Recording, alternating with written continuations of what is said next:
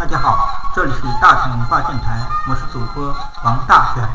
大全文化电台用自己的声音说文化。今天与大家分享的是奇门遁甲知识。说奇论道，我们谈论一个奇门遁甲的一个案例，就是李嘉诚与香港地产的投资。希望大家能在此能找得出一些，能找出一些规律性东西，帮助大家。好，谢谢。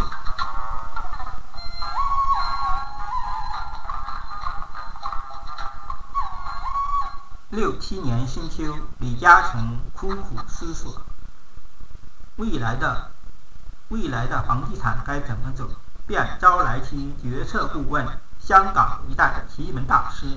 K 先生，诚请 K 先生从奇门角度预测一下香港楼市接下来的走向。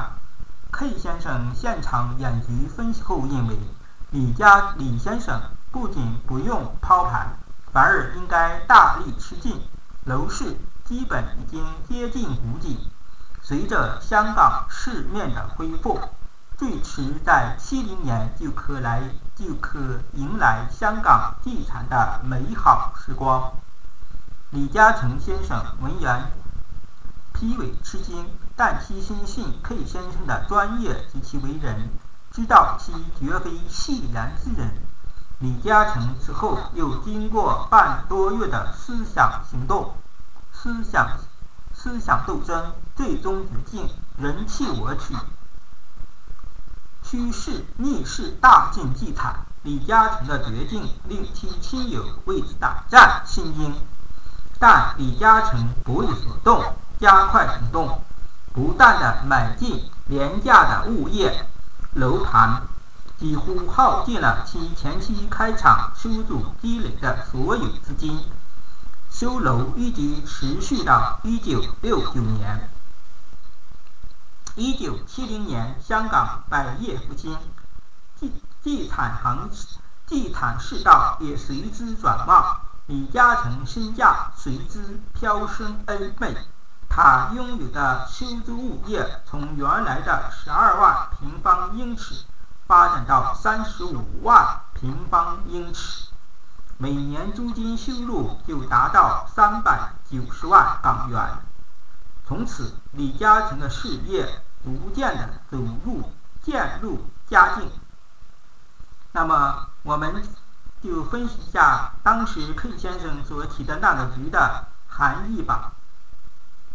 庚壬年癸未月癸未日午戊时，甲寅旬旬空子丑，阴遁七局，直辅天瑞申落七宫，直使死门落七宫。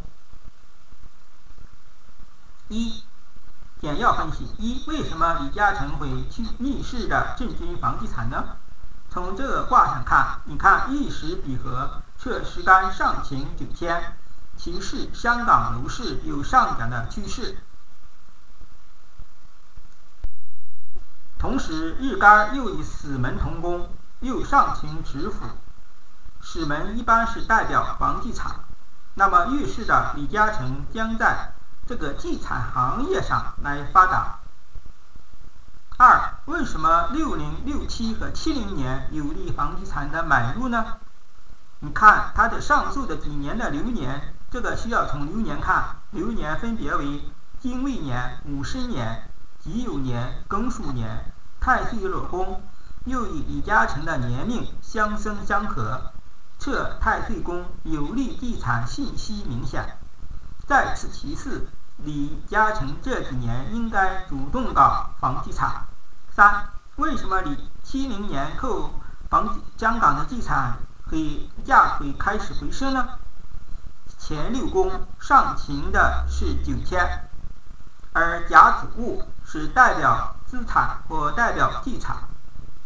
九天它是个吉神，并且九天在这个行情上是代表一个上升的行情。